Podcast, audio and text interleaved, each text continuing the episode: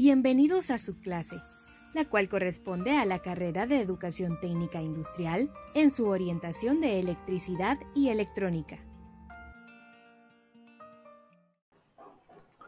Circuitos de corriente alterna en serie y en paralelo.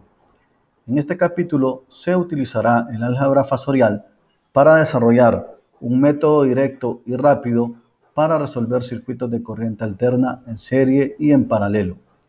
La estrecha relación entre este método para resolver incógnitas y el método utilizado para circuitos de corriente directa se hará aparente después de considerar algunos ejemplos.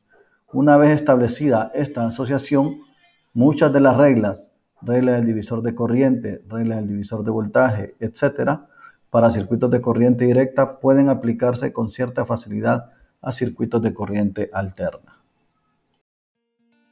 Esta producción fue realizada por el ingeniero José Ricardo Marín y la colaboración de clave de la Universidad Pedagógica Nacional Francisco Morazán como un aporte tecnológico al proceso educativo.